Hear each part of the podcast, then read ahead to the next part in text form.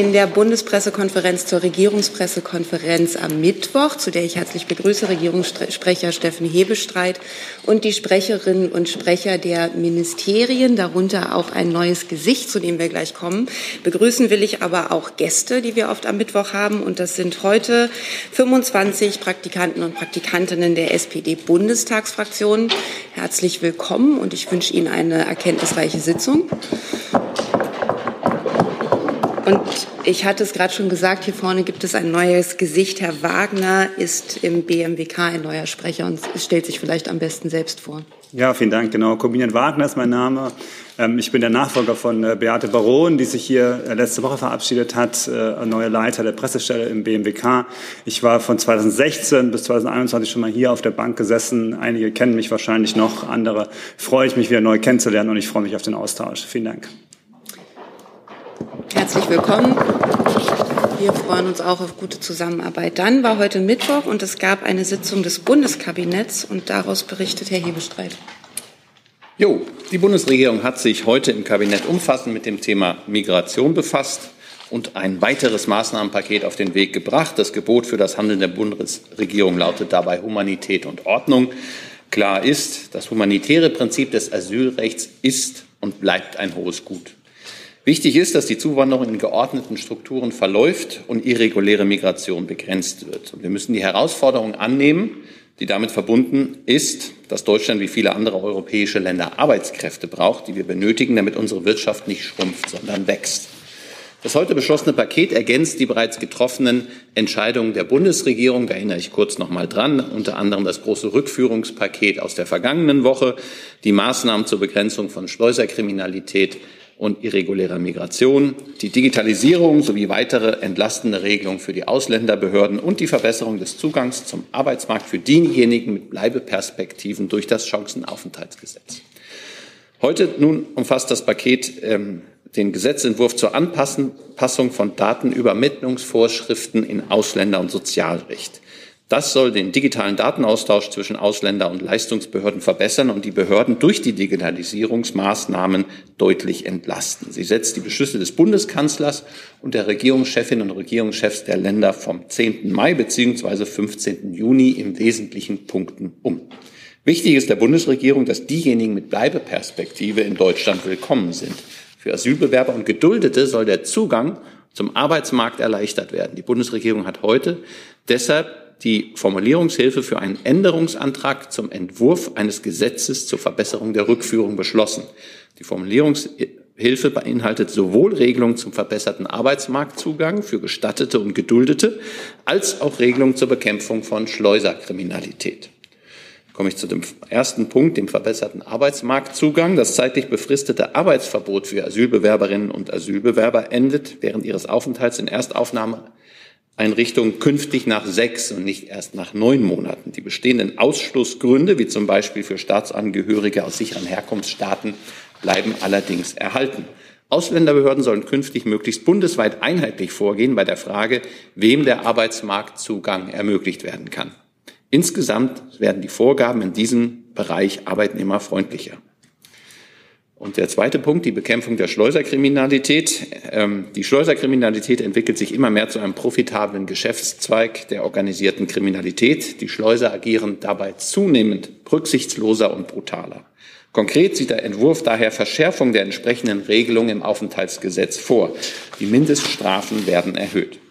Zudem sieht die Formulierungshilfe eine Änderung der Strafprozessordnung vor, um den Ermittlungsbehörden bei allen Schleusungsdelikten auch die Befugnis zur Telekommunikationsüberwachung zu ermöglichen, um die Strukturen der organisierten Schleuserkriminalität wirksam bekämpfen und zerschlagen zu können. Und die Bundesregierung hat heute zudem die Formulierungshilfe zum Entwurf eines Gesetzes zur Bestimmung Georgiens und der Republik Moldaus zu sicheren Herkunftsstaaten beschlossen. Wie Sie wissen, ist das Gesetz ja bereits vom Kabinett beschlossen worden. Die Formulierungshilfe nun ergänzt und sorgt dafür, dass die Ausbildungsduldung nach Paragraph 60c Aufenthaltsgesetz fortbestehen und damit parallel neben der Aufenthaltserlaubnis nach Paragraph 16g Aufenthaltsgesetz neu gelten. Das ist jetzt sehr ähm, formal juristisch, hat aber sehr prinzipielle Auswirkungen, nämlich dadurch ähm, von der im Zuge des Fachkräfteeinwanderungsgesetzes vorgesehenen Abschaffung der Ausbildungsduldung wird künftig abgesehen. Personen in Ausbildung, die ihren Lebensunterhalt nicht komplett aus eigenen Mitteln decken können, werden die neue Aufenthaltserlaubnis in der Regel nicht erhalten. Damit Personen, die beispielsweise eine schulische Ausbildung anstreben, diese Ausbildung dennoch durchführen können, bleibt die Ausbildungsduldung des Paragraphen 60c Aufenthaltsgesetz erhalten, sodass die durch die Abschaffung der Ausbildungsduldung im FEG, Fachkräfteeinwanderungsgesetz, geschaffene Lücke geschlossen wird. Soweit zum Thema Migration. Das Kabinett hat heute außerdem die Verlängerung zweier wichtiger Maßnahmen beschlossen, die der Dämpfung der Energiepreise auch in der jetzt anbrechenden Heizperiode dienen. Auch wenn die Energiepreise seit Anfang des Jahres im Trend rückläufig sind, bleiben die Energiemärkte doch weiterhin aufgrund der geopolitischen Lage recht volatil. Der, die, der Bundesregierung, die, die Bundesregierung hat vor Vorkehrungen getroffen, um Verbraucherinnen und Verbraucher gegen übermäßige Preisanstiege abzusichern. Das Kabinett hat heute eine Verordnung auf den Weg gebracht, um die Entlastung durch die Energiepreisbremse, die ja bereits gilt, bis 30. April 2024 zu verlängern.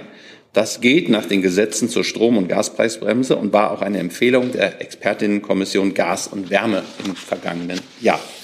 Die Preisbremsen sind damit allerdings noch nicht abschließend beschlossen. Das ist erst dann der Fall, wenn die EU-Kommission den entsprechenden Beihilferahmen verlängert und die Maßnahmen genehmigt. Und in diesem Prozess befinden wir uns im Augenblick. Mit der Verordnung schaffen wir aber die Voraussetzung, dass die Verlängerung der Preisbremsen dann so schnell wie möglich auch in Kraft treten kann. Die andere Maßnahme ergibt sich aus der neu beschlossenen Formulierungshilfe zur Änderung des Energiewirtschaftsgesetzes. Danach wird die Bundesregierung auch für das erste Halbjahr 2024 einen Zuschuss zahlen zu den Kosten für den Betrieb der Übertragungsnetze. Dieser Zuschuss kommt aus dem Wirtschaftsstabilisierungsfonds und beträgt auf Grundlage der von den Übertragungsnetzbetreibern prognostizierten Kosten bis zu 5,5 Milliarden Euro. Das stabilisiert die Übertragungsnetzentgelte, dämpft die Strompreise und kommt damit allen Stromverbraucherinnen und Verbrauchern zugute. Und dann habe ich noch einen Hinweis aus dem OTOPS, Gesetzentwurf zur Fortentwicklung des Völkerstrafrechtes. Die Bundesregierung hat heute den Gesetzentwurf zur Fortentwicklung des Völkerstrafrechtes im Kabinett beschlossen.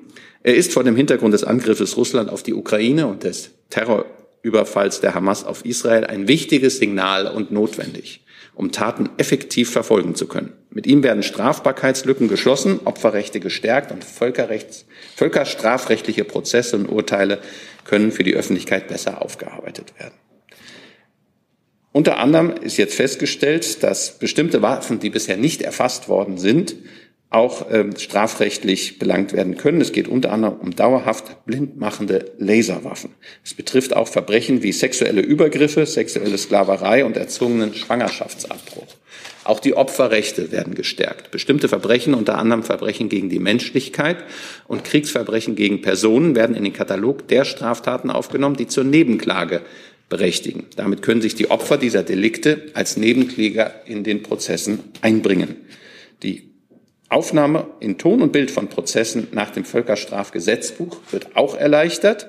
Dabei soll es bei Verfahren von herausragender zeitgeschichtlicher Bedeutung, insbesondere völkerstrafrechtlicher Verfahren, künftig möglich sein, Ton- und Filmaufnahmen zu wissenschaftlichen und historischen Zwecken zu fertigen. Der Straftatbestand des Verschwindenlassens von Personen ist ein neuer, eigenständiger Straftatbestand. Mit ihm soll möglichen Zweifeln an der Umsetzung des internationalen Übereinkommens zum Schutz aller Personen vor dem Verschwindenlassen vom 20. Dezember 2006 begegnet werden. Und letzter Punkt, das Bundeskriminalamtsgesetz wird auch geändert. Die Speicher- und Aussonderungsprüffristen für die Speicherung von personenbezogenen Daten werden im Hinblick auf Völkerstraftaten verlängert. Dann, denn oft vergehen bei der Verfolgung von Völkerstraftaten Jahrzehnte, bis neue Erkenntnisse zu einem bereits festgestellten Sachverhalt eingehen oder Ermittlungen überhaupt geführt werden können. Soweit der durchaus umfangreiche Bericht aus dem Kabinett von heute Morgen. Danke dafür. Bevor auch das Auswärtige Amt noch Ankündigungen hat, würde ich sagen, machen wir erst die Fragen zu den Kabinettsthemen. Ich fasse mal das Paket Migrationsasylrecht. Gibt es da Fragen? Herr Jung. Herr Beschreit, also die äh, Zahl der Arbeitskräfte ähm, erwähnt hatten, ähm, die Sachen Migration wichtig sind in Deutschland. Äh, hat die Bundesregierung eine Zahl, wie viele Zuwanderer Deutschland pro Jahr braucht, um die Zahl der Arbeitskräfte in den nächsten Jahren zu halten? Das sind Sie. Heute mal anders. Ähm, es gibt da keine ganz festgelegte Zahl. Der Bundeskanzler hatte, äh, sagt das immer wieder auch in Interviews, dass er davon ausgeht, dass man bis zu den frühen 2030er Jahre bis zu sieben Millionen weitere Arbeitskräfte in Deutschland braucht, um die Generation der Babyboomer, die jetzt so langsam in Ruhestand gehen, das sind etwa 13 Millionen, ersetzen zu können, neben den ähm, Aktivitäten, die es auch noch gibt, um inländisches Arbeitskräftepotenzial weiter zu fördern und zu stärken. Ähm, die Vorsitzende der Wirtschaftsweise, Frau Schnitzer, hatte mal gesagt, äh, dass es 1,5 Millionen Zuwanderer pro Jahr braucht, wenn wir abzüglich der beträchtlichen Abwanderung jedes Jahr 400.000 neue Bürger brauchen. Kommt das äh, hin? Ich habe ja Ihnen jetzt gerade gesagt, was der Bundeskanzler in seinen Interviews zu sagen pflegt. Und Frau Schnitzer hat dann einen etwas höheren Wert, wenn ich das jetzt im Kopf richtig zusammengerechnet habe. Aber ich glaube, die Dimension ist damit ganz gut umrissen. Hey Leute, politischer Journalismus muss nicht kommerziell oder öffentlich-rechtlich sein. Podcasts müssen nicht durch grässliche Werbung finanziert sein. Jung Naiv ist der beste Beweis dafür. Damit das so bleibt, unterstützt uns einfach finanziell. Danke vorab und jetzt geht's weiter. Herr Jessen?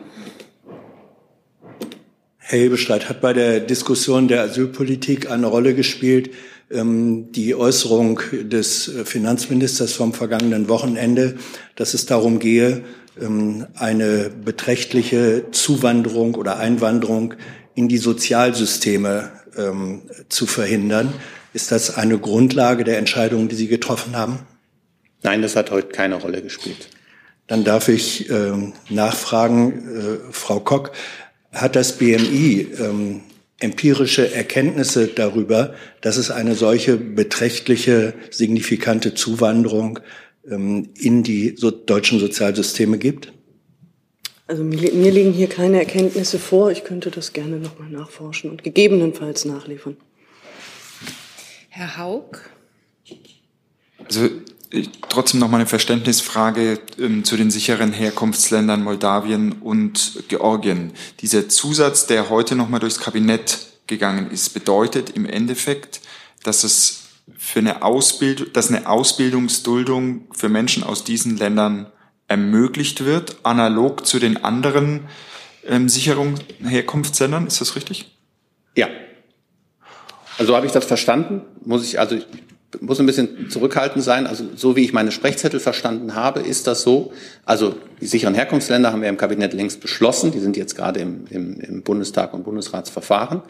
Und das ist jetzt eine Formulierungshilfe für die Bundestagsfraktionen und mein Sonderverhalten, nämlich da geht es um die Frage, wie man mit Auszubildenden, denjenigen, die eine Ausbildung machen, anstreben, damit umgeht. Und auch dies, das ist dann ein, sozusagen ein Duldungsgrund und sie werden nicht ähm, abgeschoben. Herr Jung nochmal. Ja, Verständnis äh, Bezug auf die Aussage von Herrn Lindner, Hebestreit, ist denn eine notwendige Zuwanderung in den deutschen Ar Arbeitsmarkt nicht auch eine Zuwanderung in das deutsche Sozialsystem? Das wäre jetzt ähm, semantisch ähm, interessant, aber da wollte ich mich jetzt nicht ähm, in die Definition begeben. Ich glaube, es ist klar, was gemeint ist. Ähm, und ich glaube, äh, eine Zuwanderung in den deutschen Arbeitsmarkt ähm, wird allgemein als etwas anderes verstanden als den Zuwanderung in die Sozialsysteme. Auch wenn Sie, Herr Jung, natürlich recht haben, wenn ich im deutschen Arbeitsmarkt äh, engagiert bin, einen Job habe, zahle ich auch in die deutschen Sozialsysteme ein. Und profitiere, äh, könnte davon profitieren, falls ich den Job verliere. Okay. Hat, der, Herr, hat der Herr Lindner das auch verstanden, Herr Keller? Dass es diese Jetzt. benötigte Zuwanderung in das Sozialsystem braucht? Ich glaube, Herr Lindner hat immer sehr klar die Trennung gemacht, dass es darum geht, die, die in den Arbeitsmarkt einwandern, zu trennen von der irregulären äh, Migration. Damit ist, denke ich, die Frage beantwortet. Herr Rinke? Ich hätte eine Frage zur Migration generell. Kann man das jetzt auch stellen? Scheint mir sinnvoll. Herr Ebestreit, vielleicht können Sie uns sagen, nachdem es ja äh, Presseberichte gab in den letzten Tagen, über Vorbereitungen zum Bund-Länder-Spitzengespräch am nächsten Montag, wie weit der Stand der Vorbereitungen eigentlich ist. Äh, sind Bund und Länder da eigentlich weitgehend durch? Ähm, haben sich die Punkte geklärt oder was sind die offenen Punkte, die noch mit den Ländern geklärt werden müssen? Ja, Herr Rinke, Sie wissen, dass am 6., also am kommenden Montag, das Treffen stattfinden wird, der Regierungschefinnen und Regierungschefs der Länder mit dem Bundeskanzler. Das ist lange verabredet. Es gibt äh, viele, viele Runden sind gegangen worden auf Ebene der Chefs der Senats- und Staatskanzlei mit dem Chef des Bundeskanzleramtes.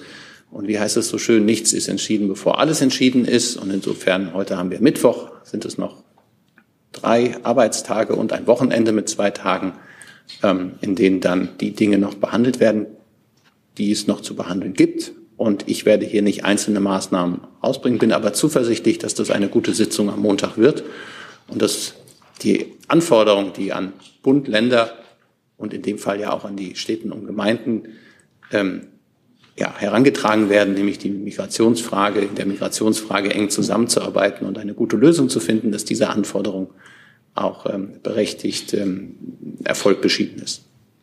Darf ich nochmal nachfragen, auch wenn es eine Einzelfrage ist.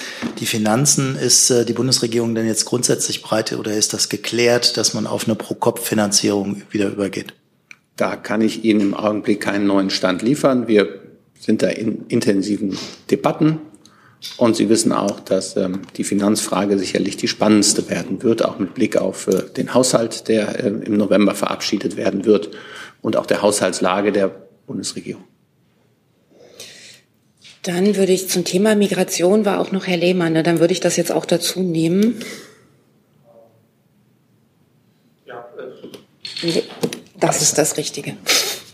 So, sozusagen äh, äh, zu Thema äh, Migration, aber die Schleuserbekämpfung äh, zu äh, Bundesinnenministerium. Ähm, können Sie sagen, ähm, welche ähm, also ähm, nach den zehn Tagen äh, Grenz, stationären Grenzkontrollen, äh, welche Schlüssel äh, zieht äh, die Ministerium, was ist noch zu verbessern und äh, gleichzeitig wie sieht äh, die Bekämpfung mit äh, Schleuser, die äh, illegal die Migranten versuchen nach Deutschland zu bringen, äh, über Polen, Tschechien und äh, die Schweiz. Genau, das, dazu hatte ich, glaube ich, letzte Woche auch schon ausgeführt, ähm, meine ich hier an dieser Stelle. Ähm, die zehn Tage, die ersten zehn Tage sind ja rum und es wurden bereits die Grenzkontrollen ähm, an den Grenzen zu Polen, Polen, Tschechien und der Schweiz verlängert um weitere 20 Tage. Das heißt, wir sehen darin erstmal ein effektives Mittel, weil vor allen Dingen der Bundespolizei mit den Grenzkontrollen alle Möglichkeiten ähm, zur Verfügung stehen, verschiedenste Maßnahmen, die sie jetzt ausschöpfen können. Ich habe jetzt noch zu, zum Thema Migration Herrn Rinke und Herrn Jung und würde dann gerne das Thema wechseln, weil wir haben noch jede Menge andere. Herr Rinke. Geht auch ganz schnell, Herr Heberstreit. Nochmal eine kurze Nachfrage zu den Medienberichten, die es äh, zu einem möglichen Treffen mit dem Oppositions Führer und Herrn Dobrindt geben soll am Freitag. Sind Sie da weitergekommen, ob dieses Gespräch stattfindet und in welchem Rahmen? Ich habe zu möglichen Treffen des Bundeskanzlers, mit wem auch immer von dieser Stelle, nichts mitzuteilen. Herr Jung? Frau Kock, haben Sie Zahlen zu äh, festgesetzten Schleusern äh, dieses Jahr und im Vergleich zum letzten Jahr? Ja, da haben Sie Glück, die habe ich dabei. Ähm, wir haben in diesem Jahr, also letztes Jahr nicht, aber für dieses Jahr vom 1. Januar bis zum 30. September 23 hat die Bundespolizei 2167 Schleuser an allen deutschen Grenzen festgestellt. Ähm, die Quelle für diese Zahlen ist die polizeiliche Eingangsstatistik der Bundespolizei, sind also Eingangszahlen ähm, die noch nicht ausermittelt sind. Ich kann das auch noch mal ergänzen um den Zeitraum 1. bis 15. Oktober. Da haben wir noch keine qualitätsgesicherten Daten ähm, vorliegen. Und ähm, aber Vergleichswerte zum letzten Jahr haben Sie nicht. Und äh, sind das 2100 verschiedene Personen oder äh, können das auch mehr mehrfach Täter sein? Ähm, das müsste ich in der Tat nachfragen. Also ähm, könnte es mir durchaus vorstellen, dass Danke. da Mehrfachtäter dabei sind, ja. Dann wechseln wir das Thema, bleiben aber noch beim Kabinett zur Energiepreisbremse. Gibt es da Fragen, Herr Hönig? Ich treffe heute nicht die richtigen Mikros. Gleich, jetzt. Herr Wagner, wann entscheiden Sie denn eine, äh, äh, wann erwarten Sie denn eine Entscheidung der EU-Kommission über die beihilferechtliche Genehmigung? Also in den nächsten Tagen, in den nächsten Wochen? Ähm, also Zunächst nochmal ganz äh, völlig richtig, sozusagen die, die, das Inkrafttreten der Energiepreisbremsen steht noch unter dem beihilferechtlichen Vorbehalt der Europäischen Kommission. Ähm, das BMWK ist ja mit, in ganz intensiven Gesprächen mit der Europäischen Kommission. Ich kann Ihnen aber dort keinen Zeitplan nennen, denn das Verfahren liegt sozusagen in der Hand der Europäischen Kommission. Also Nachfrage, die Verbände BDEW und VKU sagen ja, das Ganze ist eigentlich nicht mehr umsetzbar mit 1. Januar, weil diese Genehmigung noch nicht vorliegt und das Bundeskabinett äh, diese Verordnung jetzt zu spät beschlossen hat. Also inwieweit, was sagen Sie zu diesen Äußerungen der Verbände, die es dann umsetzen müssen, dass das Ganze äh, zum 1. Januar äh, nicht in Kraft treten kann, beziehungsweise dass es, dass es technisch nicht möglich ist? Also wir sind, wie gesagt, in, der, in, in intensiven Gesprächen mit der Europäischen Kommission, um das Verfahren so schnell wie möglich äh, voranzubringen. Ähm, auch der Kabinettbeschluss heute, der zeigt ja auch schon, dass wir auch vor bevor wir die beihilferechtliche Genehmigung haben, schon mal sozusagen auf Vorrat die, die gesetzliche oder verordnungsrechtliche Grundlage dafür schaffen. Und äh, wir sind mit allen Beteiligten im Gespräch und äh, natürlich auch mit den angesprochenen Verbänden. Weitere Fragen zu diesem Thema sehe ich nicht. Und dann hatten wir im Kabinett noch das Thema Völkerstrafrecht. Gibt es dazu Fragen? Das sehe ich auch nicht. Dann zum Kabinett noch, Herr Hönig, dann. Ja, ans BMAS.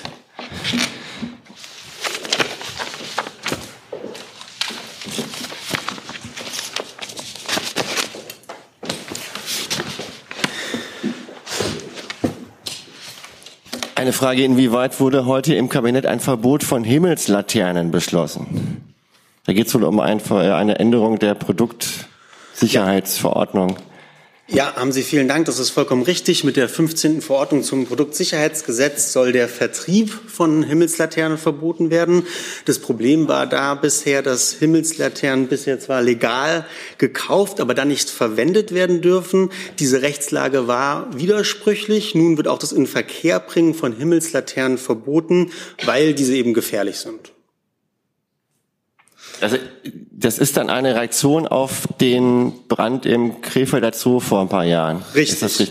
richtig, genau. Es gab in der Silvesternacht 2019, 2020 aufgrund von Himmelslaternen einen Brand im Krefelder Zoo, ähm, dort genau genommen im Affenhaus. Da sind über 50 Tiere damals verbrannt. Weitere Fragen dazu sehe ich nicht. Dann der Vollständigkeit halber weitere Fragen zum Kabinett sehe ich auch nicht mehr. Dann hat das Auswärtige Amt noch Ankündigungen.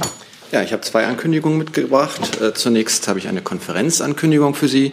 Außenministerin Annalena Baerbock lädt morgen am 2. November zu einer Europakonferenz ins Auswärtige Amt unter dem Titel A Larger, Stronger EU, Making the European Union Fit for Enlargement and Future Members Fit for Accession, kommen hochrangige Gäste aus den EU-Mitgliedstaaten, aus den Staaten im Beitrittsprozess, aus den EU-Institutionen sowie aus Wissenschaft, Politik und Zivilgesellschaft zusammen. Die künftige Rolle der Europäischen Union als handlungsfähiger, als global handlungsfähiger Akteur und als starke Stimme in der Welt wird maßgeblich davon abhängen, wie erfolgreich die EU sich reformiert und auf künftige Erweiterungsrunden vorbereitet. Die Frage ist ja inzwischen nicht mehr, ob eine EU-Erweiterung stattfinden wird, sondern wie und wann dies geschieht. Die Teilnehmerinnen und Teilnehmer werden über interne Reformen, die die Handlungsfähigkeit der EU stärken, genauso wie über notwendige Reformanstrengungen in Staaten, die den EU-Beitrittsprozess anstreben, diskutieren und beraten. Die Europakonferenz wird dabei in enger Abstimmung mit der spanischen EU-Ratspräsidentschaft organisiert und stellt eine weitere Etappe im beginnenden Reformprozess der EU dar. Die Konferenz bietet eine zusätzliche Plattform für den Austausch sowohl unter Außenministerinnen und Außenministern sowie unter EU-Expertinnen und Experten. Eröffnet wird die Konferenz um 11 Uhr mit einer Europarede von Außenministerin Baerbock. Ich kann da bei ihren Worten natürlich nicht vorgreifen, aber ich glaube, wir können alle davon ausgehen, dass die Außenministerin sich sowohl zur geopolitischen Rolle der EU als auch zu konkreten Reformvorschlägen äußern wird. Daran schließen sich unter anderem ein Experteninput und zwei Podiumsdiskussionen mit Außenministerin Baerbock und weiteren Außenministerinnen und Außenministern an, sowie der Staatsministerin für Europa und Klima, Anna Lührmann, mit weiteren Gästen. Die, diese Teile der Konferenz sind presseöffentlich und können auch über die Twitter- bzw. X-Kanäle des Auswärtigen Amts im Livestream verfolgt werden, sowohl auf Deutsch als auch auf Englisch. Und dann hätte ich noch eine Reiseankündigung. Die Außenministerin wird am Freitagmorgen nach Armenien und Aserbaidschan aufbrechen. Sie reist am Freitagmorgen zunächst nach Erivan. Dort wird die Ministerin ihren Amtskollegen Mirsoyan zu einem Gespräch treffen. Weitere Termine in Armenien sind unter anderem ein Besuch der zivilen europäischen Beobachtungsmission EUMA sowie ein Besuch eines Aufnahmezentrums für Menschen, die aus Bergkarabach geflüchtet sind. Sie wissen, über 100.000 Menschen haben in Armenien Zuflucht gesucht und gefunden, darunter viele Kinder und auch vulnerable Personen. Am Samstag am späten Vormittag reist die Ministerin dann weiter nach Baku. Dort wird, die, wird sie ihren Amtskollegen Bayramov zu einem Gespräch treffen. Weitere Termine sind unter anderem ein Gespräch mit Vertreterinnen und Vertretern der aserbaidschanischen Zivilgesellschaft sowie Gespräche mit der UNO-Koordinatorin vor Ort und der IKRK-Leiterin. Deutschland setzt sich für einen nachhaltigen Frieden, politische sowie wirtschaftliche Diversifizierung der Region und enge und gute Beziehungen mit Europa ein. Vertrauensaufbau und Aussöhnung in der Region sind ganz entscheidend. Ziel ist eine verhandelte, umfassende Friedenslösung, damit Armenier und Aserbaidschaner in ihren staatlichen Grenzen in Frieden und Sicherheit leben können. Wir unterstützen dazu die baldige Wiederaufnahme der trilateralen Gespräche unter Vermittlung des Präsidenten des Europäischen Rates, Charles Michel. Und für die Spezialisten unter Ihnen, das ist die erste Reise nach Armenien und Aserbaidschan der Außenministerin und die zweite Reise in den Südkaukasus nach einer Reise nach Georgien im Frühjahr 2022. Das wäre es von mir. Dann Fragen dazu zur Europakonferenz. Gibt es eine Frage? Ja, Herr Fischer, ich habe eine Nachfrage zu der Europakonferenz. Ähm, hat sich die Außenministerin am Rande der Konferenz vielleicht auch Vermittlungsbemühungen zwischen Kosovo und Serbien vorgenommen? Und ähm, der serbische Außenminister kommt ja nicht. Wie wird das äh, gewertet? Und dann hätte ich zu der Reise auch noch eine Frage. Vielleicht, vielleicht, vielleicht hintereinander. Dann später. Okay. Hm. Sie wissen ja, dass wir in, in ständigen Gesprächen mit unseren äh, serbischen und äh, kosovarischen Partnerinnen und Partnern stehen und äh, nutzen natürlich jede Gelegenheit, ähm, auf Fortschritte hinzuwirken. Und ähm, im Übrigen ist es so, dass ähm, wir, glaube, 17 Außenministerinnen und Außenminister erwarten und dass elf Länder auf Ebene Staatssekretärinnen und Staatssekretäre vertreten sind. Insofern gibt es ja auch äh, in manchen Ländern Gründe, warum man äh, morgen nicht dabei sein kann. Ich meine, in Serbien haben Sie, haben Sie selber gesehen, sind gerade Neuwahlen ausgerufen worden. Weitere Fragen zur Europakonferenz oder Herr Rinke hatte das Thema Serbien. Das ist jetzt wahrscheinlich sinnvoll, die Frage zu stellen. Herr Fischer, einfach nur eine Frage nochmal nach den, jetzt haben Sie gesagt, 17 Außenministerinnen und Außenminister. Vielleicht können Sie einige davon nennen. Also sind die großen EU-Staaten da auch vertreten? Es sind also, es sind viele EU-Staaten auf Außenministerebene vertreten, viele Beitrittsstaaten sind auf Außenministerinnen und Außenministerebene vertreten. Ähm, Sie haben das ja teilweise schon gesehen, zum Beispiel der türkische Außenminister wird erwartet, aber ähm, aus Frankreich wird zum Beispiel die Europaministerin Buhn erwartet, die ja äh, ganz entscheidend äh, zusammen mit Staatsministerin Lührmann an äh, dem, dem Prozess der deutsch-französischen Expertengruppe begleitet hat, die ja auch äh, Reformvorschläge gemacht hat und ähm, dieser Input ja auch eine wichtige Grundlage für die Konferenz ist und dementsprechend ähm, sie da die richtige Expertin ist. Ich überlege jetzt gerade, Herr Rinke, Ihre Serbien-Frage, macht die im Anschluss jetzt Sinn oder sollen wir das später, dann stellen Sie die einfach. Ja, dann würde ich ganz gerne noch eine Frage zu Serbien anschließen. Herr Fischer, Sie haben es ja eben selber schon erwähnt. Äh, Herr Vucic hat jetzt Neuwahlen ausgerufen. Ist das ein Schritt, äh, den Sie mit Sorge sehen, auch gerade mit Blick auf die Gespräche Serbien-Kosovo? Oder ist das ein notwendiger Schritt, um innenpolitisch eine Klärung über den Regierungskurs zu erreichen in Belgrad? Ich würde das in dieser Hinsicht gar nicht kommentieren. Also ich würde nur darauf hinweisen, dass der Schritt ja nicht überraschend kommt, weil äh, Herr Vucic ja schon äh, Mitte Oktober oder vor zwei Wochen angekündigt hat, dass es äh, zu vorgezogenen Parlaments- und Lokalwahlen im Dezember kommen soll. Und ähm, der Termin, der damals ins Auge gefasst wurde, war der 17.12. Und es war immer klar, dass dafür das Parlament spätestens am 2.11. aufgelöst werden muss. Das ist nun geschehen und die Wahlen werden dann im Dezember stattfinden.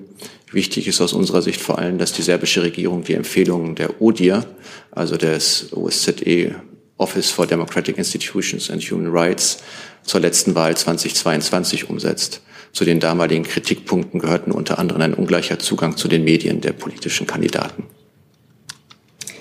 Weitere Fragen zur Europakonferenz, Herr Jessen? Ja, eine Frage schon halb beantwortet mit der Teilnahme des türkischen Außenministers. Der zweite Teil äh, wird auch die Ukraine vertreten sein. Und in welcher Form, wenn ja? Wir gehen davon aus, dass die Ukraine vertreten sein wird und äh, wir rechnen mit dem ukrainischen Außenminister Kuleba. Äh, Nachfrage ist beabsichtigt, auch über eine mögliche Vermittlungsrolle der EU äh, im Nahostkonflikt zu sprechen? Nee, also es ist eine Europakonferenz und da geht es, wie ich, wie ich gesagt habe, vor allen Dingen darum, ähm, wie wir die Handlungsfähigkeit der EU unter Erweiterungsbedingungen erhalten und stärken können. Das schließt aber natürlich nicht aus, dass äh, wie immer am Rande solcher internationalen Konferenzen, wo viele Außenministerinnen und Außenminister zusammenkommen, auch andere Themen eine Rolle spielen. Und ähm, es ist jetzt keine Überraschung, dass äh, auch der Nahostkonflikt dazugehören wird. Und äh, es wird zum Beispiel auch ein bilaterales Gespräch der Außenministerin mit dem türkischen Amtskollegen geben, wie es das ja vor kurzem bereits in äh, Kairo gegeben hat.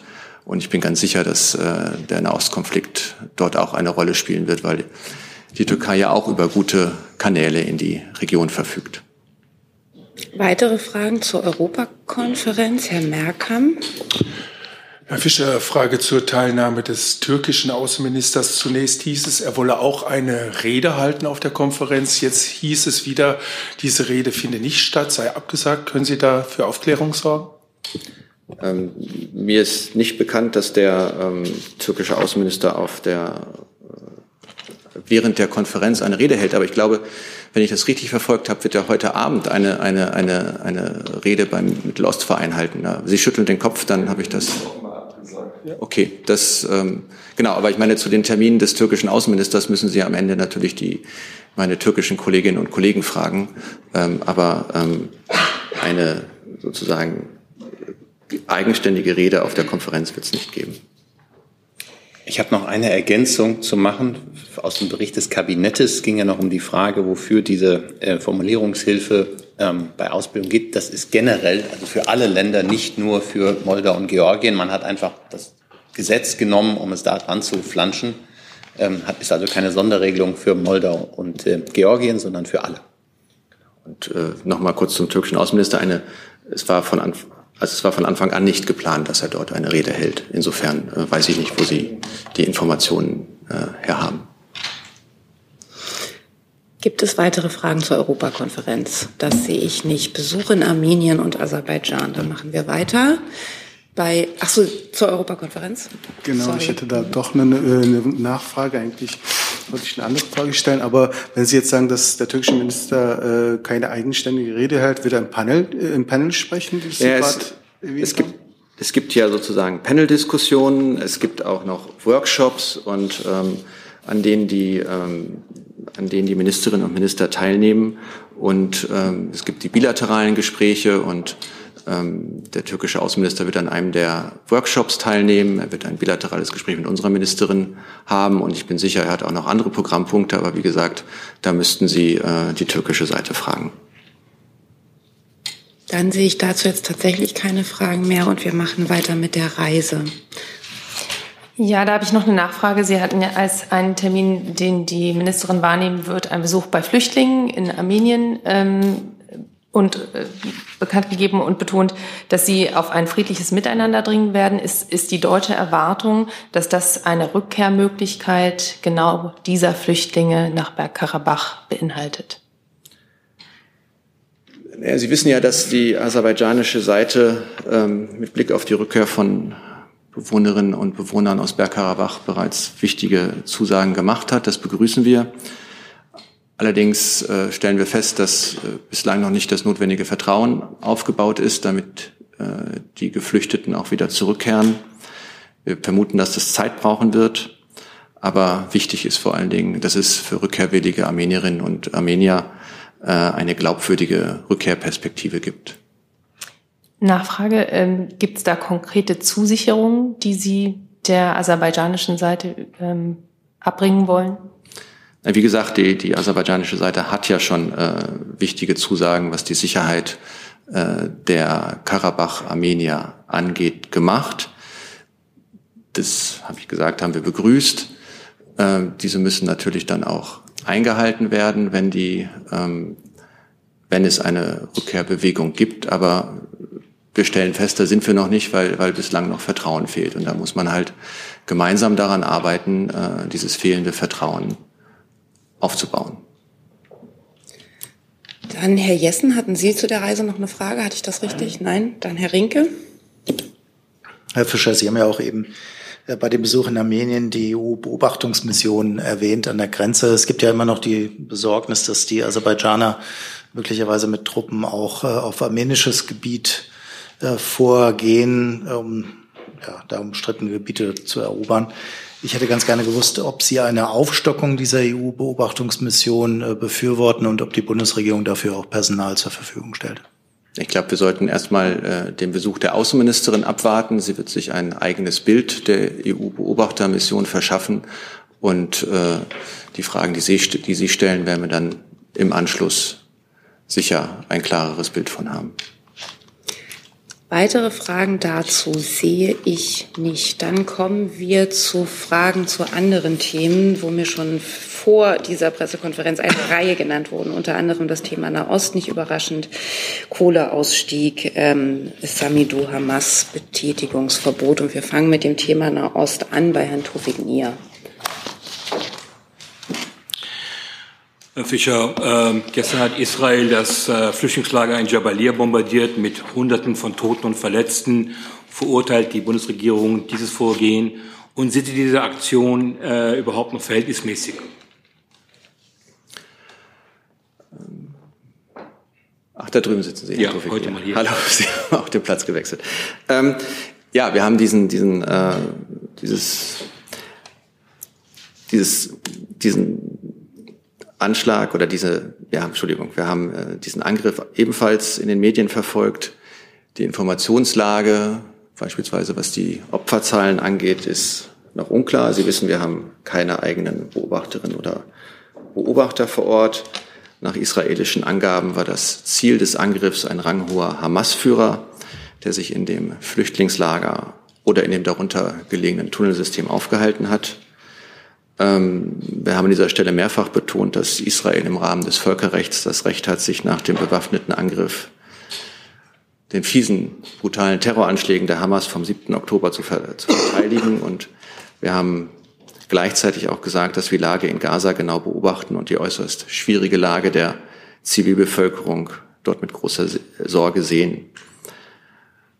Bei der legitimen Verteidigung Israels gegen die Terrororganisation Hamas und gegen deren fortgesetzte Angriffe, zu denen Israel im Rahmen des Völkerrechts berechtigt ist, muss auch der Schutz der Zivilbevölkerung im Vordergrund stehen.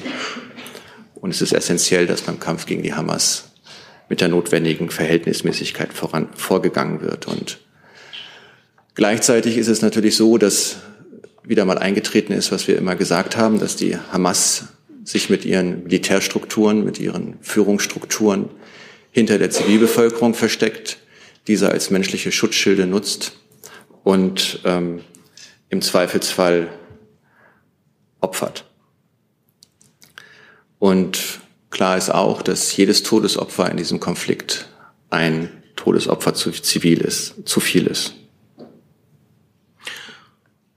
Herr Fischer, der Bundeskanzler hat ja gesagt, dass sich die äh, Bundesregierung in, dem, in dem Glauben ist, dass die humanitären Prinzipien eingehalten würden. Wenn es angesichts von mehr als 8000 Tote jetzt, wir stehen jetzt jeden Morgen auf und sehen, dass 300 bis 400 Tote durchschnittlich sind, hält sich aus Ihrer Sicht nach Israel an das internationale Völkerrecht? Sie kennen die Aussagen des Bundeskanzlers. Also jetzt, sobald wir haben. Für den Bundeskanzler würde Herr Hebestreit sprechen. Das ist eine, eine sehr herausfordernde Situation im Augenblick, das gebe ich sofort zu. Aber klar ist auch, die, fort, die Hamas setzt ihre Angriffe fort. Es ist weiterhin so, dass sie nicht bereit ist, Geiseln freizulassen. Das muss man sich einfach klar machen. Sie sind seit dem 7. Oktober versteppt worden, brutal misshandelt, äh, zur Schau gestellt. Viele sind auch dabei umgebracht worden auf ähm, menschenverachtende, bestialische Weise. Und der Angriff, der Terrorangriff der Hamas ist fortgesetzt. Und Herr Fischer hat das ja auch nochmal deutlich gemacht, ähm, wie sich die Hamas-Attentäter verschanzen und äh, die eigene Zivilbevölkerung in Gaza ähm, als menschliche Schutzschilde missbrauchen und gebrauchen. Und natürlich ist eine Verhältnismäßigkeit immer notwendig. Und wir haben auch die Berichte, die wir nicht eigenständig ähm, überprüfen können. Und wir haben in unseren Gesprächen mit Israel unserer Überzeugung Ausdruck verliehen, dass Israel als einzige Demokratie in dieser Region sich selbstverständlich an all die Bedingungen, die das humanitäre Völkerrecht auch ähm, äh, vorbringt, hält. Herr Hönig. Ja, es geht um den ähm, Grenzübergang Rafah. Äh, da soll es wohl erstmals möglich sein, dass äh, ausländische Staatsangehörige quasi den Gazastreifen verlassen können. Wie äh, ist da Ihr Kenntnisstand und inwieweit haben Sie Kenntnisse, dass da auch deutsche Staatsangehörige unter dieser Gruppe sind? Also wir kennen natürlich die Berichte über eine mögliche Öffnung des Grenzübergangs, zunächst für verletzte Palästinenserinnen und äh, Palästinenser und hoffen, dass die Grenze auch für weitere Ausreisen geöffnet wird. Daran arbeiten wir gemeinsam mit unseren Partnern. Wir hoffen auch, dass, das, dass da heute ein Anfang gemacht werden kann. Und deshalb haben wir den auf der Krisenvorsorgeliste Elefant registrierten Deutschen heute mittels eines Landsleutebriefs, aber auch per SMS mitgeteilt, unseren aktuellen Kenntnisstand mitgeteilt und äh, sie über die mögliche Öffnung des Grenzübergangs auch für ausländische äh, ausländische Personen, die sich im Gazastreifen aufhalten, informiert. Ein Team unserer Botschaft ist nach Rafah entsandt und bereitet sich dort auf die Betreuung von möglicherweise ausreisenden Deutschen vor. Diese ausreisenden Deutschen werden dann von uns konsularisch und psychologisch betreut, wenn sie in Rafah eintreffen. Und dazu arbeiten wir in den Ressorts eng zusammen, um eine bestmögliche Betreuung zu gewährleisten.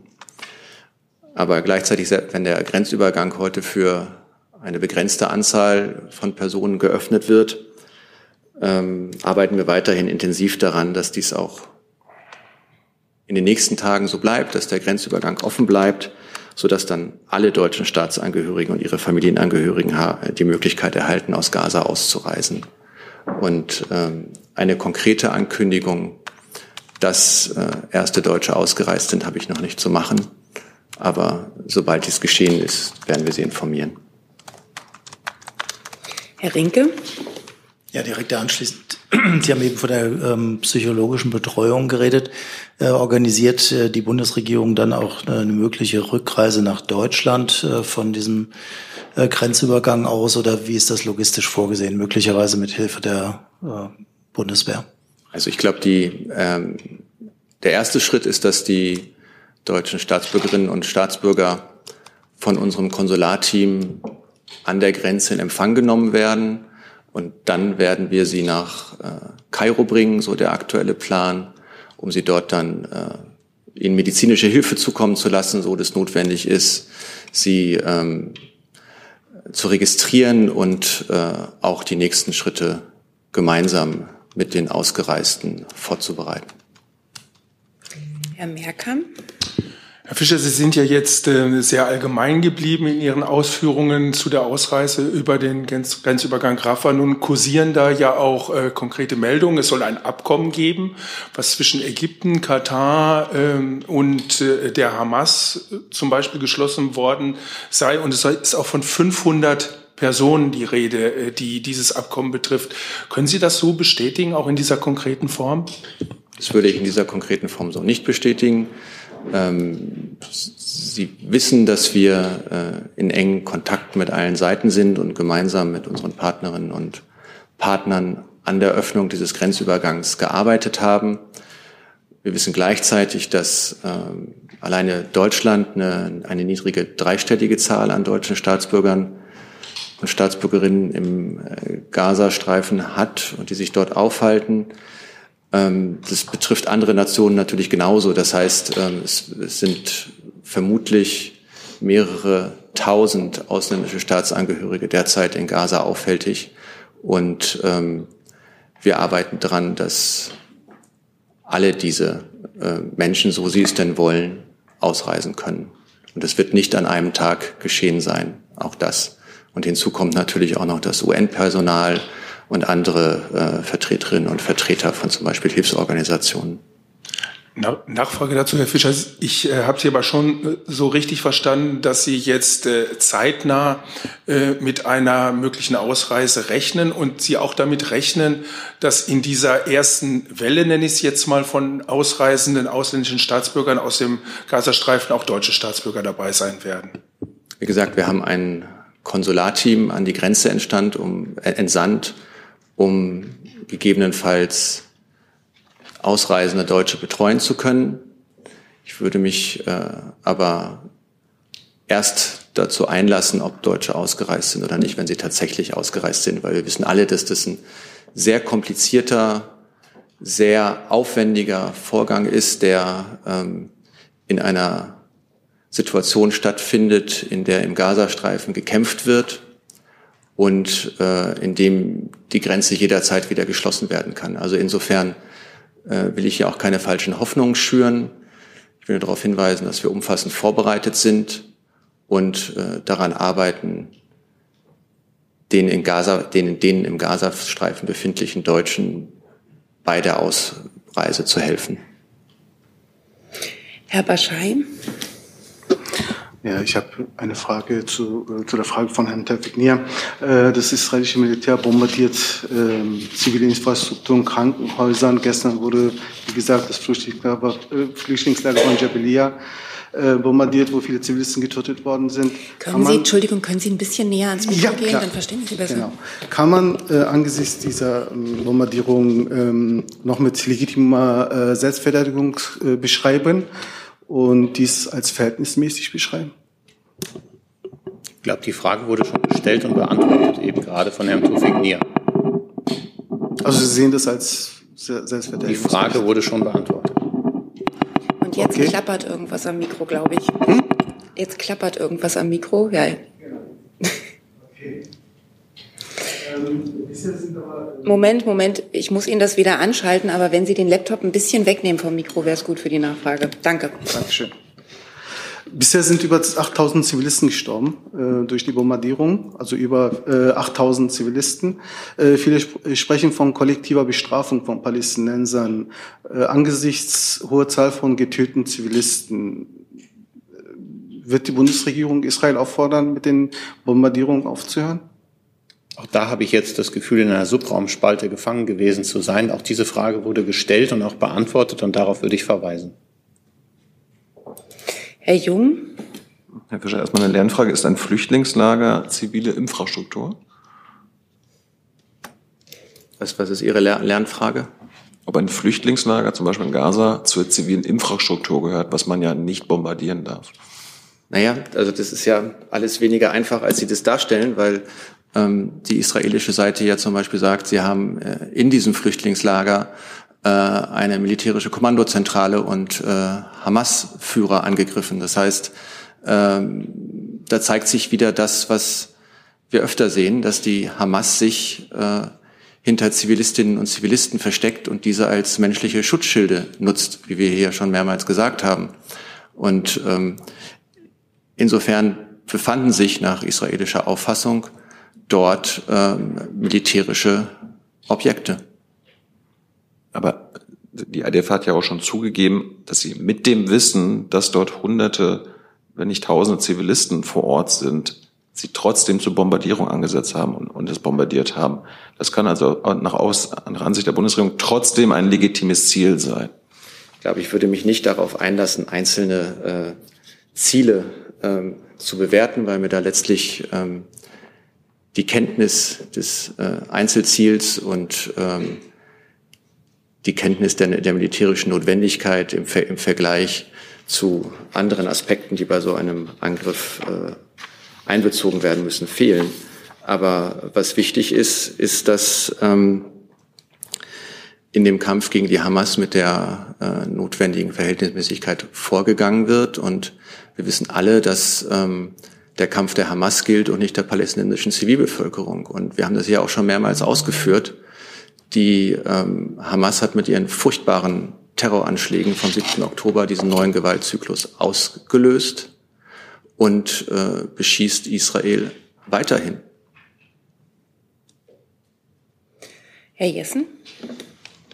Herr Fischer, wem der Kampf gilt, ist eine Frage. Wen die äh, Maßnahmen treffen, dann eine andere. Ähm, Premierminister Netanyahu hat gestern Abend erklärt, wörtlich, wir lassen ein Höllenfeuer auf die Hamas regnen. Wir haben bereits Tausende von Terroristen getötet und das ist erst der Anfang.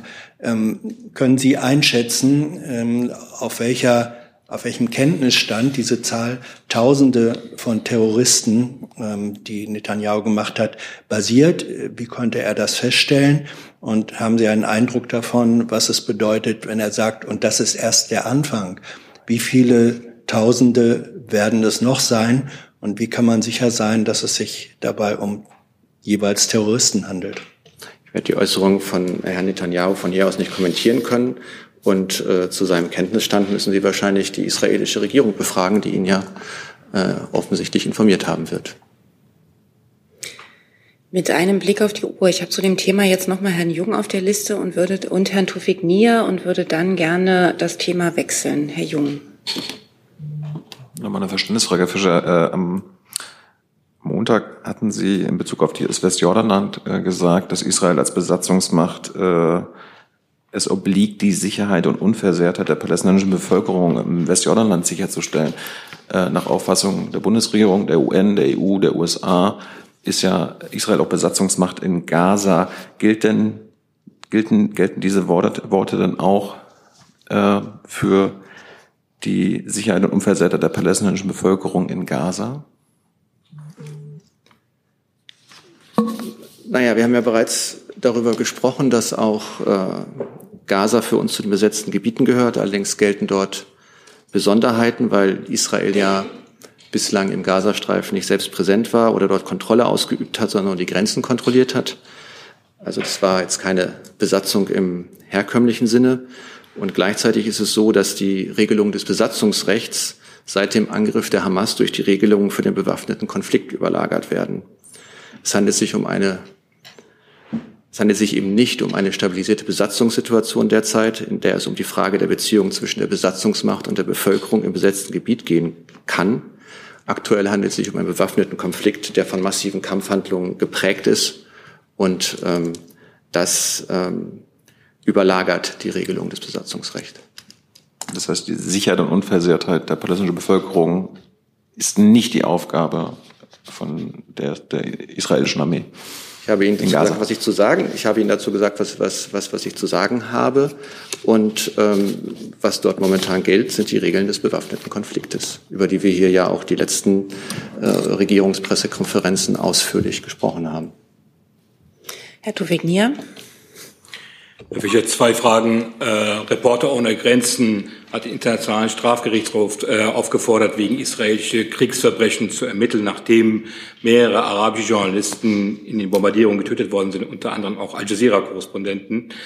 Äh, und eine zweite Frage. Amnesty International hat ähm, Beweismittel, dass äh, Israel weißen Phosphor in, im Südlibanon ähm, bombardiert hat. Mit weißem Phosphor. Ich glaube, zu der ähm, zweiten Frage habe ich keine eigenen Erkenntnisse beizusteuern. Und äh, bei der ersten Frage, ähm, Ermittlungen sind, sind Ermittlungen. Und wenn ich den, äh, wenn ich es richtig verstanden habe, äh, war Herr Kahn vor kurzem an der Grenze zu Gaza und hat gesagt, er schaut sich die Lage an und äh, würde dann gegebenenfalls Ermittlungen in alle möglichen Richtungen eröffnen. Das, ähm, denke ich, muss man jetzt erstmal abwarten, was denn das Ergebnis äh, seiner Reise war. Dann würde ich jetzt gern das Thema wechseln und Herr Rinke hat ein neues Thema. Ich hätte eine Frage an das Wirtschaftsministerium. Herr Wagner, wir hatten ja über Siemens Energy hier schon ein paar Mal gesprochen. Ich hätte ganz gerne gewusst, weil die Verhandlungen ja konstruktiv weitergeführt wurden zwischen Bundesregierung und dem Unternehmen, ob Sie da weitergekommen sind, ob es einen neuen Stand gibt, wird die Bundesregierung das, äh, die von der, von dem Unternehmen gewünschte Absicherung liefern können? Ähm, ja, wir haben uns ja hier Montag schon dazu geäußert. Der Minister hat sich auch am Montag dazu geäußert, nee, gestern hat sich nochmal dazu geäußert. Ähm, also die Gespräche dauern an und äh, Zwischenstände können wir hier weiter nicht äh, kommentieren. Bitte um Verständnis dafür. Weitere Fragen zu diesem Thema sehe ich nicht. Dann wurde mir noch das Thema genannt, Kohleausstieg, unter anderem von Frau Giesel.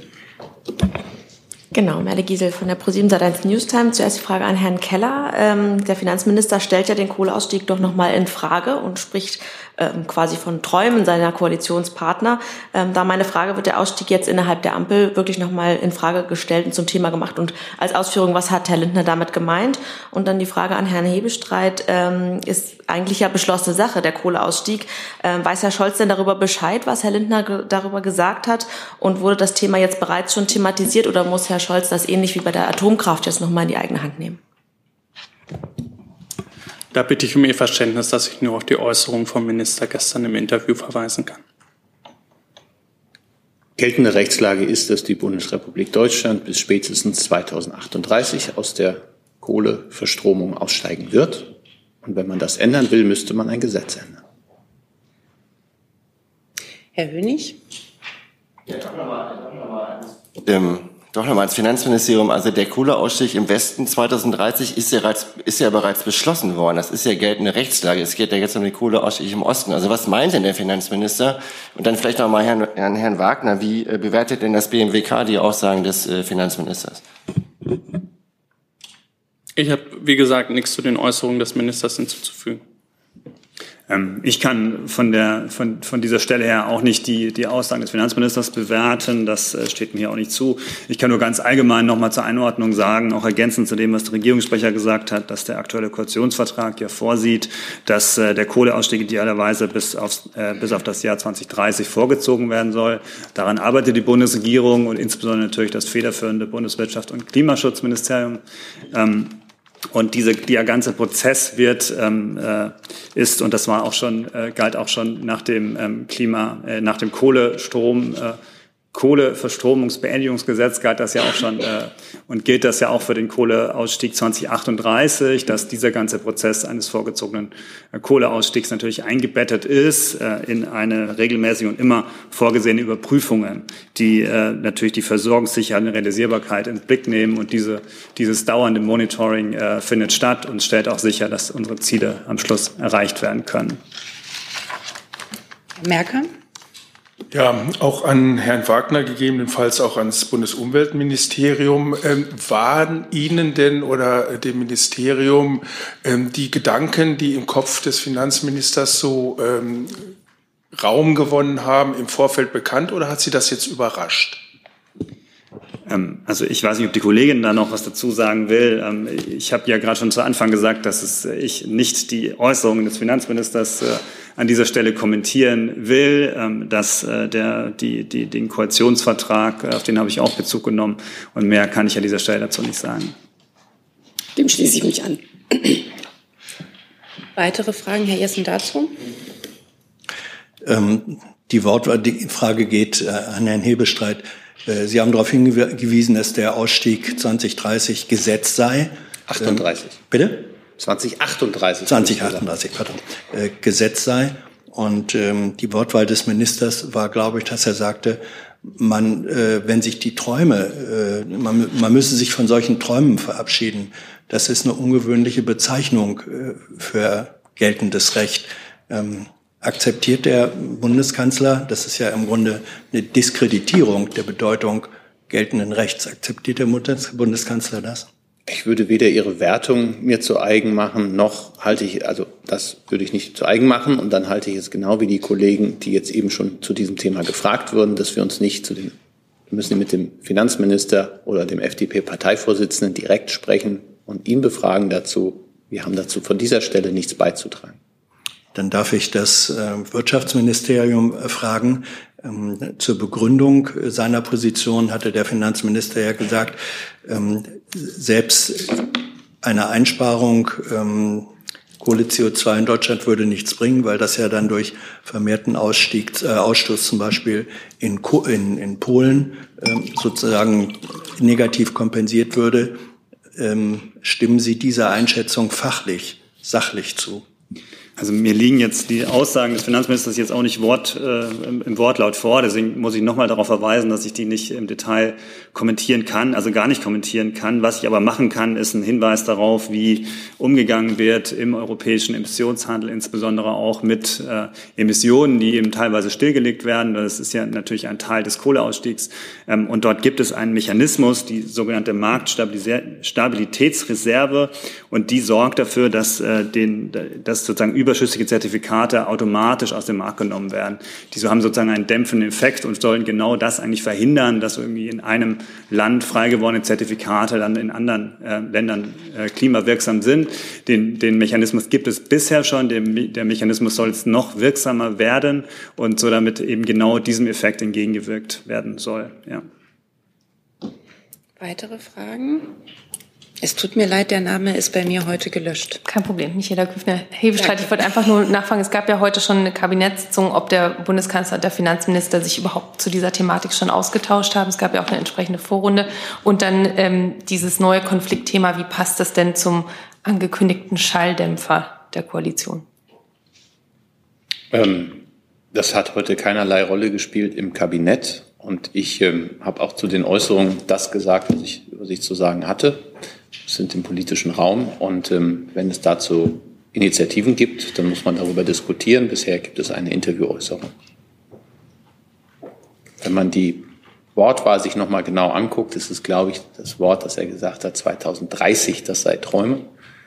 Ähm, vielleicht hilft das ein bisschen auf die Spur, aber wie gesagt, Bisher sind das Interviewäußerungen, das muss man auch sehen, wie es geht. Sie wissen, dass wir intensiv dabei sind, die Energieversorgung in Deutschland umzustellen, klimaneutral so schnell wie möglich zu werden.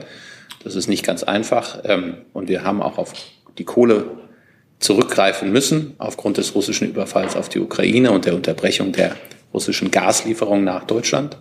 Wir haben das dann mit LNG-Terminals und äh, dem Einkauf von ähm, Liquid Natural Gas ähm, versucht zu kompensieren. Und streckenweise sind auch wieder äh, Kohlekraftwerke ans Netz gegangen, die eigentlich schon abgeschaltet waren und in der strategischen Reserve sich befunden haben. Insofern sehen Sie, gehen wir da einerseits ganz pragmatisch dran. Andererseits, und das hat der Kollege Wagner ja auch nochmal deutlich gemacht, ist das alles im Rahmen der europäischen ähm, Emissionsrichtlinien beziehungsweise des ähm, ETS.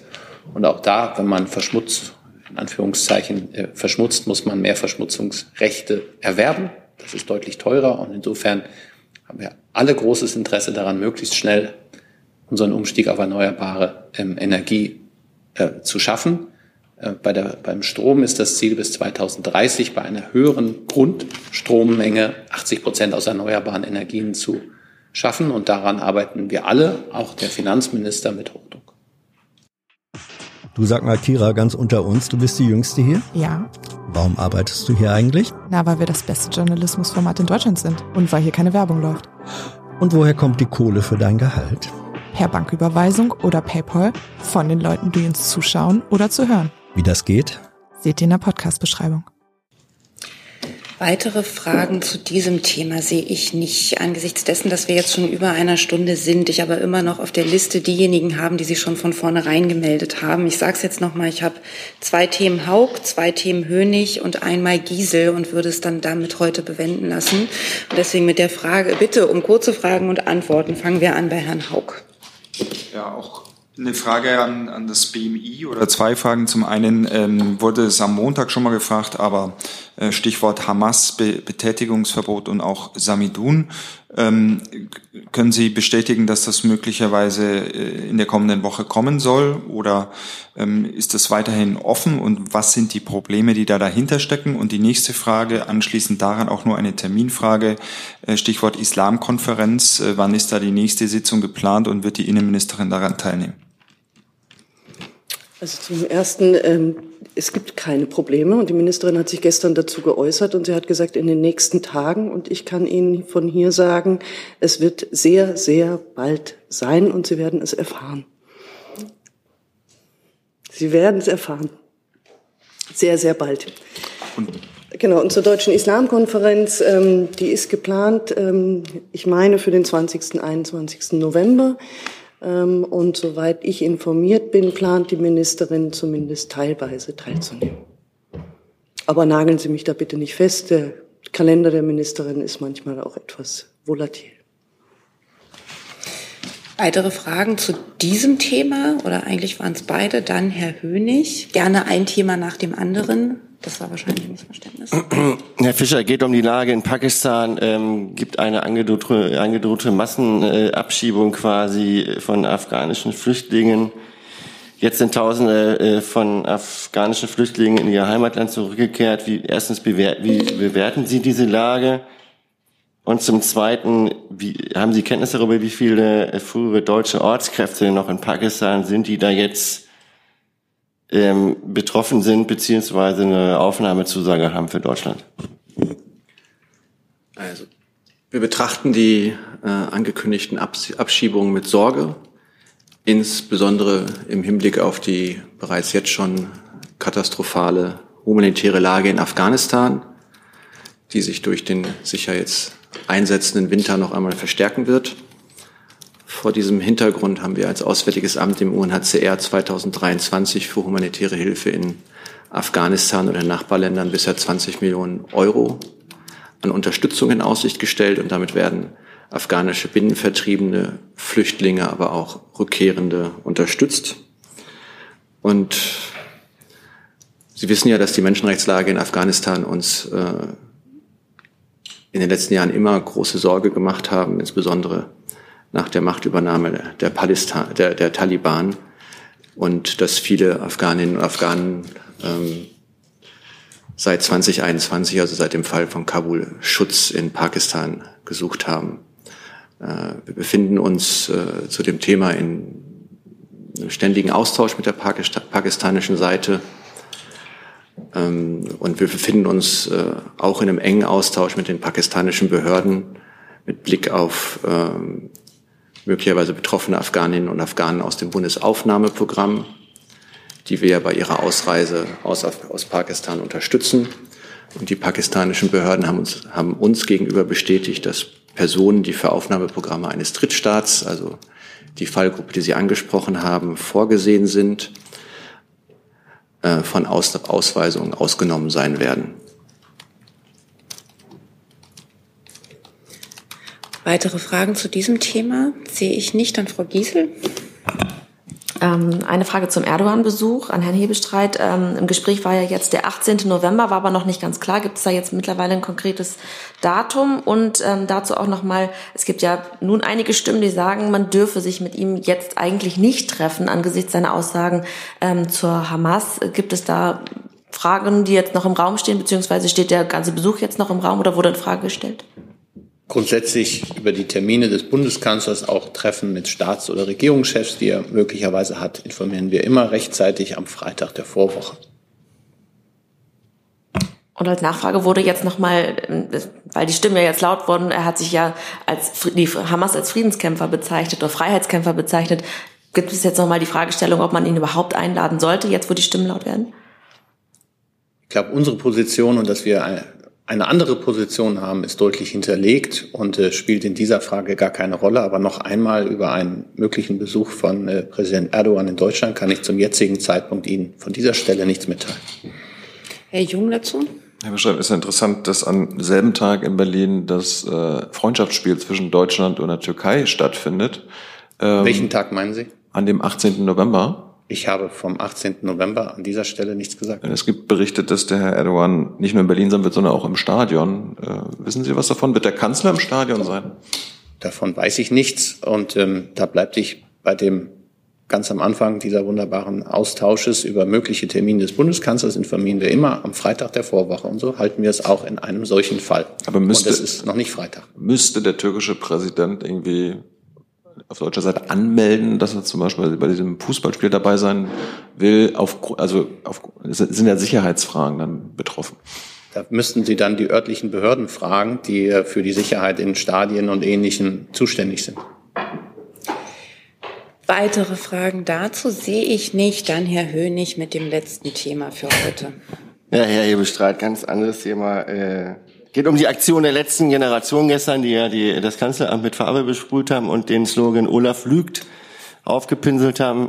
Wie bewerten Sie diese Aktion? Wie hoch ist der Schaden? Ist der schon behoben worden? Etc.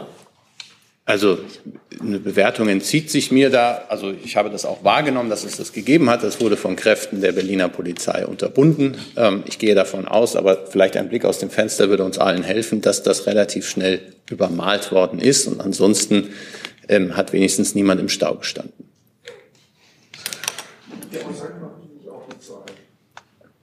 Weitere Fragen zu diesem Thema sehe ich nicht. Dann bevor Sie alle auf, Herr Jung, zu diesem Thema eine Frage?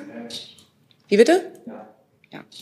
Die Kritik der Aktivisten sei ja, dass der Kanzler behauptet habe, dass die Maßnahmen der Regierung gegen die Klimakatastrophe ausreichend seien. Das ist ja laut den Wissenschaftlern nachweislich nicht so. Äh, haben die Aktivisten damit der Aktion recht? Herr Jung, ähm, bei aller Freude an unserem Austausch wollte ich die Propaganda, die sich da oder das, was sich Boah. daran der die letzte Generation ähm, mit ihren Maßnahmen tut, die ja nicht wahnsinnig viel Rückhalt auch äh, in der Öffentlichkeit findet, jetzt nicht noch dadurch adeln, dass ich mich hiermit damit auseinandersetze.